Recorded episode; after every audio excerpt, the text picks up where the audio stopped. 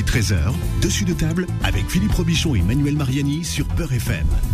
Et vous le savez, euh, Dessus de table, c'est l'émission qui met les pieds dans le plat. Désolé pour ce retard, Manu, mais nous n'y sommes pour rien. Oui, absolument, parce que comme le soleil est arrivé tardivement cette année, Oui. euh, la fraise, euh, du coup, est un petit peu en retard au niveau de la saison, parce que c'est de ça qu'on va parler Quelle aujourd'hui. transition. Et, et, et du coup, dessus de table, un petit peu aussi, puisqu'on parle de la fraise On va parler de la fraise avec notre invité, Manu. Ouais, Hissène Mahamoud, euh, notre, euh, notre ami euh, tchadien. Euh, enfin, tchadien, pas que. Hein, il est euh, multi, mu- multiculturel et multinational, euh, Hissène, puisqu'il a fait ses études au, en Algérie et puis euh, ensuite euh, il est venu en, en France apprendre la, la cuisine. Et bon, aujourd'hui, euh, chef, euh, chef pâtissier, euh, euh, chef à domicile. Euh, Bon, des projets aussi de restaurant bientôt, ça il va nous en parler. Et puis euh, maître cuisinier de, de France, mais surtout très grand pâtissier. Bonjour Hissène.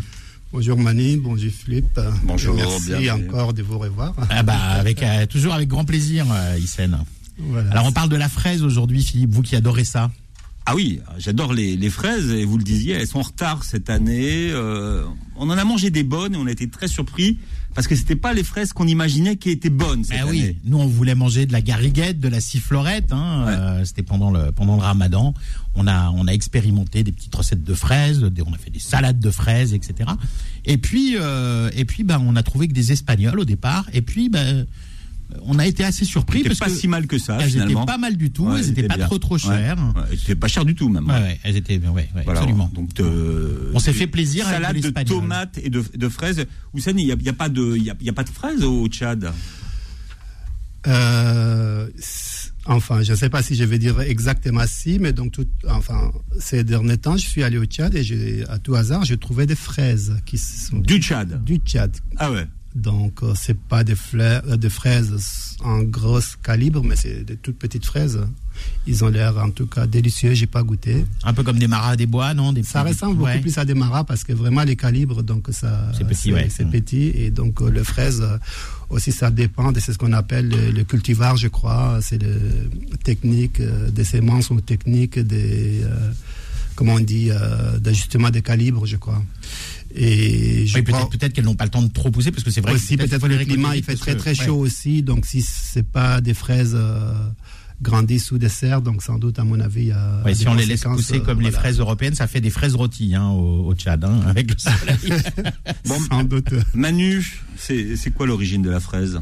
Bah, alors, euh, en- le- le- le- le- la fraise, on en trouve à peu près un petit peu partout dans le monde, même au Tchad, là, on l'apprend. Voilà. Euh, bon, en Europe, c'est assez ancien parce qu'on trouve les premières traces de, de, de fraises vers l'Antiquité.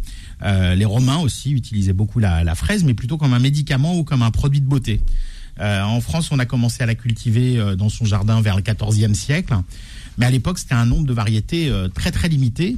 Et puis, à l'époque, c'était un fruit qui était très très peu sucré, même euh, légèrement euh, acidulé. Euh, les variétés plus sucrées qu'on consomme aujourd'hui, on les a ramenées d'Amérique du Sud et puis on a fait des croisements. Euh, bon, d'Amérique du Sud, notamment du, du Chili. Ça, c'est les grands explorateurs hein, au XVIIe siècle qui les ont ramenés. Mais aujourd'hui, donc avec tous ces croisements qu'on a fait, on compte plus de 600 variétés de fraises dans le dans le monde. Euh, avec une grosse centaine euh, qui est cultivée et, et- et consommée en, en Europe. Alors cette année, la saison est décalée. Hein.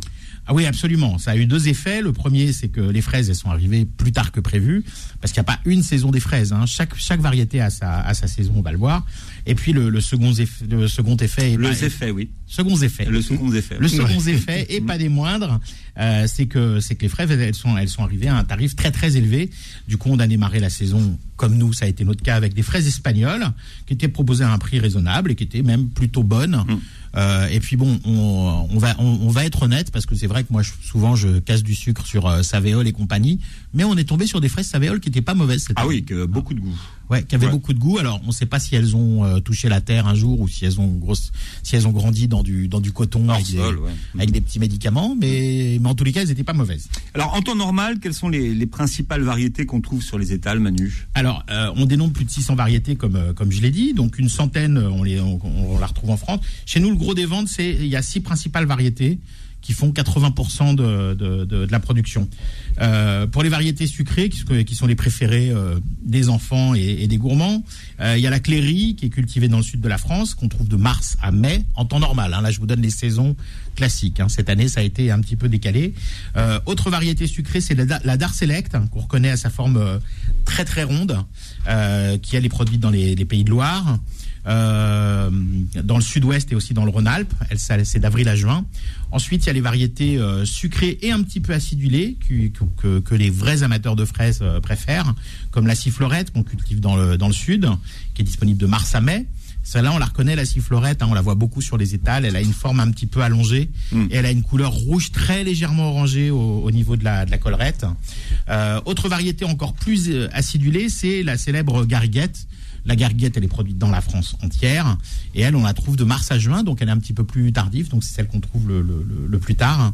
Euh, elle, elle a une belle robe rouge euh, vraiment flamboyante. C'est celle qui, attire généralement le plus l'œil hein, sur l'étal du, du, marchand de légumes.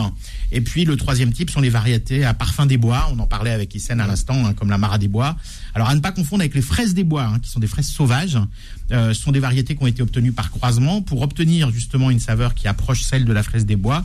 Les deux c'est la Charlotte. Donc de mai à novembre, celle-là elle est assez tardive. Mhm. Et euh, donc Pays de Loire, Rhône-Alpes, Sud-Ouest, et puis donc la fameuse Marade à bois qui est moi la, ma préférée parce que je, je suis un grand amateur de fraises des bois.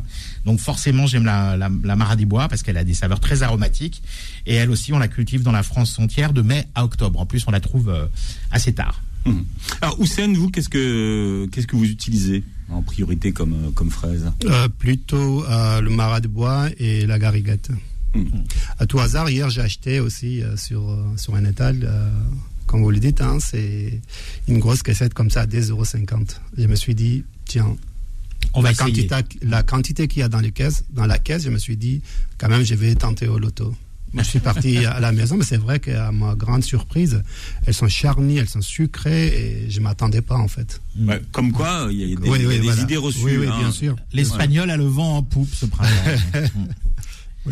Mais euh, c'est vrai qu'aujourd'hui, de toute façon, en, pâtisserie, on trouve des desserts euh, à, base de fraises toute l'année. Il n'y a plus vraiment de, saison de fraises au, au niveau de la pâtisserie. Oui, je, crois qu'on peut trouver tout à toute saison actuellement. Donc, euh, on arrive à fabriquer des choses avec ou sans la saison.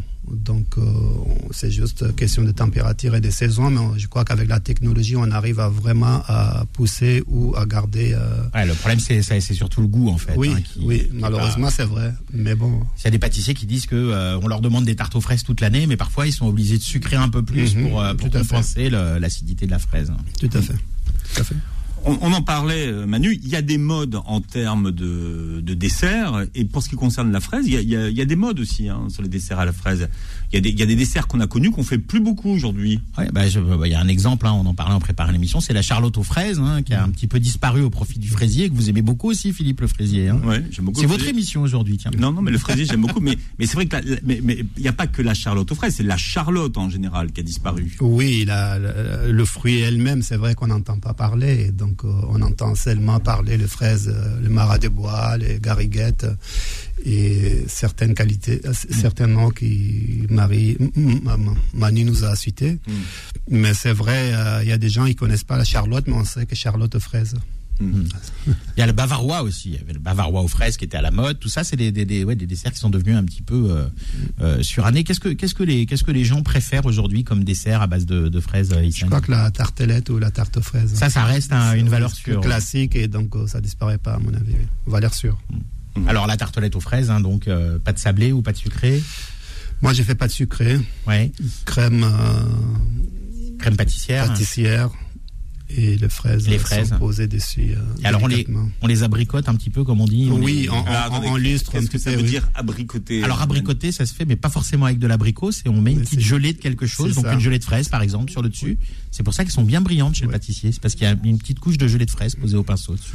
Ça attire le client, en fait. C'est C'est pour le plaisir de l'œil. tout à fait. Mais ça s'appelle abricoter, quel que soit la, la- Quel le que parfum soit, que vous oui. mettiez dessus. D'accord. Euh, euh, la, la fraise est en concurrence avec la framboise en, en fait aujourd'hui, finalement dans les euh, dans les pâtisseries. Euh, un petit peu quand même. Mais euh, je, je crois qu'on trouve beaucoup plus à base des framboises que euh, pas- fraises parce que la, Encore. ouais. Oui, les, les framboises, on peut les congeler, vous voyez, donc on peut l'avoir Ouais, la surgelée ou pas du tout la la fraise, c'est ouais. pas possible. hein, Enfin, c'est c'est plein d'eau. Mhm. Une fois congelé, surgelé, c'est sans goût euh, que de l'eau en fait.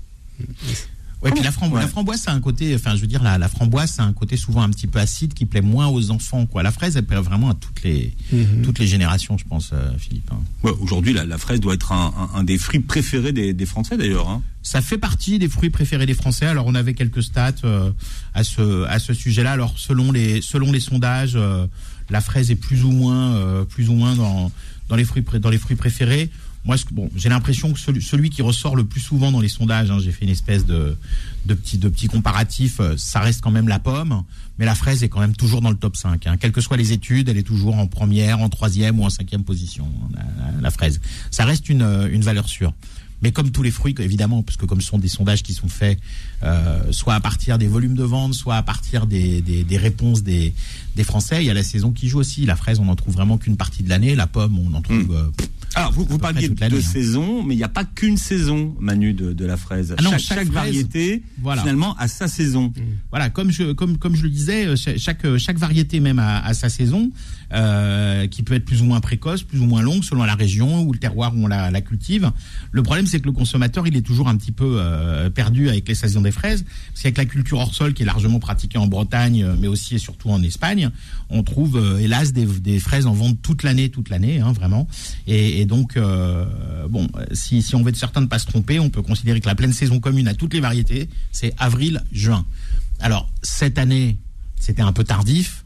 Ça a démarré plutôt euh, mi-mai, voire même euh, fin mai. Donc on peut on peut espérer trouver des fraises peut-être jusqu'à fin juillet sur toutes les variétés. Et puis bon, les variétés un petit peu plus tardives comme les maras des bois, ben, on les trouvera peut-être jusqu'à octobre, euh, voire novembre. Alors, comment on fait pour bien choisir ces fraises? On on voyait tout à l'heure euh, Hussein qui disait qu'il avait acheté un, un cajot sur, sur le marché hier, mais même lui qui est un professionnel euh, ne sait pas trop ce qu'il achète. Alors, comment on fait? À, à- à quoi se, se référer? Alors pour moi, le premier critère, c'est l'odeur. Hein, Le euh, visuel aussi, ouais. des fois. Mm. Donc, le visuel aussi, euh, bah, c'est assez clair, mais le, le truc, c'est qu'une fraise qui ne sent pas la fraise, C'est vrai. c'est que il faut pas l'acheter. Euh, Déjà, ça, on est sûr. Euh, parce qu'il y a des fraises parfois qui sont très très belles, euh, qui ont l'air euh, bien rouges, euh, qui sont d'un beau calibre, qui ont une collerette bien verte. Puis quand on les sent, ça sent absolument rien. Alors ça, souvent, c'est des fraises hors sol justement. hein. Et aussi, en toucher aussi, des fois, euh, elles sont belles, mais quand on le touche, on sent que vraiment, elles sont pas encore bien mûres. Parce que c'est c'est un produit qui est très fragile. Quand on le touche, on le sent si c'est vraiment bon ou pas, de la qualité. Ouais. Voilà. Et puis il y a des, des, des fraises euh, parce que la fraise perd assez rapidement sa saveur quand elle a été euh, coupée. Donc il y a des fraises qui peuvent être des, des fraises de très bonne qualité. Vous pouvez acheter des fraises label rouge ou IGP euh, de, de belle qualité, mais qui ont été cueillies euh, il y a plusieurs jours et qui donc n'ont plus trop de saveur. Donc faut pas hésiter à, à attraper une fraise sur l'étal et, et la sentir. hein. C'est le premier euh, le premier critère. Et puis le deuxième critère, faut vérifier la queue de la fraise et la petite collerette. Euh, faut que la collerette soit bien verte. hein. Si quand elle commence à jaunir, à s'éclaircir, en général, c'est pas trop bon. Euh, et puis elle doit être, euh, comme le disait euh, Hissène, bien bombée, brillante, sans aspérité.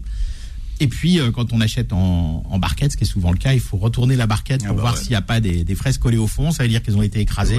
Et ça risque de, de, de pourrir euh, rapidement. Et puis, une, une fraise pourrie euh, contamine très très vite toutes les autres. Euh, donc, euh, et puis surtout pas de stock d'avance. hein. On les achète, on les mange tout de suite.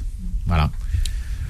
Ouais, on, on, on les laisse pas, on, on les laisse pas non, mûrir. non, ça, ça, on peut pas laisser traîner. Et il paraît que euh, la fraise est un faux fruit. J'ai appris ça. Alors, ça serait, faux ça serait- fruit, alors, mais ça serait quoi alors? Alors, c'est un petit peu comme on a parlé dans l'émission euh, sur le figue. Oui. En fait, c'est un faux fruit. Et c'est-à-dire, euh, souvent c'est considéré comme, comme du fruit, des fruits, mais vraiment c'est pas des fruits en fait. Le vrai fruit, c'est ce qui est, euh, voilà, C'est le petit truc. c'est le petit truc jaune ou comme ça, sur, collé sur le c'est alvéolé. petites graines. C'est ça, C'est ça, c'est ce qu'on appelle les akènes en fait. Hmm. Les akènes qui sont collés sur le- la fraise, c'est ça le vrai fruit et qui porte les germes en fait. D'accord. Voilà. Et le reste, donc, ce qui est rouge, c'est. C'est c'est une fleur euh, inversée comme euh, apparemment donc c'est ce que je lis quelque part comme la quand on est allergique à la fraise, on est allergique aux petits fruits, quoi. Du, du coup, oui, je crois. oui. on dit que c'est les graines, hein, euh, mais ouais. Bon, on parle de la, de la fraise jusqu'à 13h. Manu, un tirage au sort également, puisqu'il y avait un, un livre à gagner la semaine Ah oui, dernière. tout à fait, le, le, le- le livre de Bruno Verju, hein, euh, L'art de nourrir, ouais, hein, qui, était, livre, qui était à gagner. Et donc on fera le tirage au sort tout à l'heure en fin d'émission. Dessus de table, c'est jusqu'à 13h sur Beurre FM. Dessus de table revient dans un instant. Midi 13h, dessus de table avec Philippe Robichon et Manuel Mariani sur Peur FM. Et c'est la saison, on parle des fraises jusqu'à 13h, Manu. Ouais, c'est enfin la saison même, j'ai envie de Enfin. Elle est enfin euh, arrivée ouais, jusqu'à 13h. Euh, on parle de la fraise avec euh, Hissène Mahmoud, euh, chef pâtissier et chef cuisinier aussi d'ailleurs, et maître cuisinier de, de, de France. Euh, Et aussi cette année, j'étais, euh, euh, je, je suis devenu, enfin, euh, je suis l'ambassadeur de la gastronomie tchadienne à l'étranger ou à l'international. bah, bravo, Donc, oui, d'ailleurs, on a vu ça sur vos réseaux, sur ouais, vos réseaux sociaux. Vous étiez quelques quelques mois là au Tchad. Oui, oui, vous tout à fait. pas mal euh, sur les télévisions tchadiennes, dans la presse tchadienne, etc. Et ben, ce qui est intéressant aussi, c'est que dans, votre pâtisserie, parfois d'ailleurs, vous vous servez de vos de vos influences euh, tchadiennes. Il y a notamment une de vos pâtisseries signatures qui est le Paris N'Djamena, qui est la la revisite du Paris-Brest, euh, mais avec de la date. Oui, Ah. avec de la date ou les balanites ou, euh, Des- ou le cornaca en fait. Des Ah, quoi Cornaca, c'est les balanites. Je sais pas ce que c'est. Alors les balanites, ce sont des euh, fruits euh, en français. Enfin, on appelle avant tout, on appelle euh, dattier du désert. D'accord. Balanite, c'est plus euh, très scientifique en fait. Balanite égyptienne. Mais c'est la même chose en fait. C'est la même chose. D'accord. Mais souvent, quand on dit balanite, les gens, ils n'arrivent pas à. Que j'ai bugué, Donc, j'ai quand- bugué en oui, oui. direct. Quand on dit Euh, dattier du désert, donc on tape dattier du désert en Google et on trouve directement, Hmm. on tombe sur balanite. D'accord. Donc, ce sont des fruits ovales, Oui, c'est des, comme des dates un peu un peu gonflées. comme ouais. des dattes, et donc ça mange par suçon. Après, donc, euh, il y a une, une sorte de caramel enrobé, et donc c'est très, euh, un peu, un peu, euh, c'est pas acide, mais amer, et ça gêne pas en fait. Mhm. Et après, il faut casser cette noyau. Et à l'intérieur, il y a une sorte d'amande qui est très amère, donc il faut le blanchir. Blanchir, c'est-à-dire. euh, C'est un peu comme le tamarin, c'est ça Il faut le, cu- le, le cuire un peu pour pouvoir extraire la pulpe. Alors, le, ça- ta- le tamarin, c'est- en fait, c'est aussi c'est une sorte de, de caramel, mais c'est pas difficile à extraire. Mais celle-ci, il faut le casser, il faut le bouillir trois fois blanchir, ça veut dire dur que le bouillir. tamarin, Donc, il faut ouais. le laisser sécher. Après, on, va- on a des- vraiment des vraies amandes, mais c'est amer, c'est ça. Donc, avec cette, euh, cette amande, moi, j'ai fait mes pralinés donc, pour, euh, pour la Paris. Hmm. C'est la différence. C'est-à-dire que la- la- le dattier, c'est quelque chose qui vous suit depuis votre petite enfance. Là, oui, et les dattiers ou la dattier, c'est moi je viens du de Faya, le nord du Tchad, et je suis né sous euh, à l'argeau. oui. oui, sous les dattiers, d'après ma mère. et donc euh, on mange le matin des dattes, le midi des dattes, le- des, fois c'est no- notre plat principal des Mm. dattes. Votre père était cultivateur? Mon père, euh, c'est un cultivateur. Donc, moi, j'étais cultiva- cultivateur en tant qu'enfant, enfin, avant que euh, je quitte le cocon familial. Donc, j'étais cultivateur, mais en même temps, donc, euh, mon planning est partagé entre l'école et le jardin. Ouais, et, et- vous vouliez faire de la cuisine, mais au Tchad, euh, quand on est un homme, faire de la cuisine, c'est pas très bien vu. non Alors, c'est difficile. Donc, là, j'essaie de. Aussi, je porte une sorte, un, euh, un message dans ma cuisine. J'essaie de sensibiliser les gens pour, euh, pour ne pas voir les choses autrement. Donc, euh, la cuisine, c'est ce qui nous réunit, c'est ce qui, qui amène l'amour dans la maison, l'amour de son prochain, je crois, c'est la cuisine. Et on peut régler nos problèmes à base de la cuisine aussi. Et Souvent, ouais. Voilà, et j'essaie d'apporter euh, ma contribution donc à mon pays ou à ma communauté, bien sûr. Pour revenir à ta question, oui, donc c'est c'est pas c'est pas facile de, de suivre son rêve quand on est enfant, de faire la cuisine ou euh, c'est ce qu'on veut. Mhm. Mais malgré ça, donc je suis arrivé. euh, Je crois que euh, Ah, vous êtes échappé entre guillemets en. Algérie où vous avez pu commencer exactement, à- exactement. Donc je me suis éloigné ouais. pour faire pour y arriver à mon à mon rêve.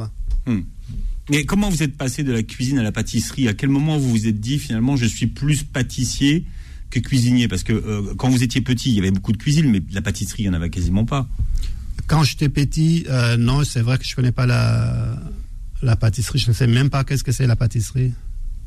Et donc la cuisine, euh, même je ne sais pas la cuisine en tant que telle, je vois les gens y préparent, euh, Mm. on est attiré par les odeurs, par le goût, etc. Donc j'ai envie d'essayer ça. Mais euh, après, moi, je suis, euh, je suis un mordu de l'émission euh, Petit- Jean Petit ça Jean-Luc Petit-Renaud. Jean-Luc Petit Renaud. Donc, je regarde ça quand j'étais, euh, quand j'ai quitté mon village pour arriver euh, à N'Djamena, la capitale du Tchad, chez mon cousin. Et donc, je regardais vraiment ça, mais je regarde un petit peu aussi en cachette parce que, Vous regardiez Petit Renault déjà au Tchad? Oui, Ah ouais. Et Donc je regarde ça en cachette parce que euh, donc euh, parce que je, je vis avec euh, mes cousins que des hommes ils sont voilà et, et quand ils quand ils viennent dans le salon donc ils ne veulent pas que je regarde cette émission donc moi je me file dans le dans le salon des femmes pour regarder ça et c'était comme ça en fait c'est un peu clandestin quoi Ouais. Merci de, de partager votre secret aujourd'hui. Et là, ça y est, c'est révélé. C'est à, à lui qu'on doit une, une- une carrière finalement. Mais à quel moment vous avez dit que, que la pâtisserie était plus importante pour vous que de faire de la alors cuisine? euh, quand j'ai passé mon CAP euh, des des, des cuisines pardon À Montpellier, donc. Montpellier, donc, euh, à l'INFA c'est-à-dire Institut de for- euh, national de formation et d'application j'ai fait un an, deux ans euh, dans un restaurant et je me vois vraiment, c'est-à-dire quand on me demande de faire euh, quelque chose sucré, je me, suis- je me sens plus à l'aise que de Mhm. faire la cuisine chaude.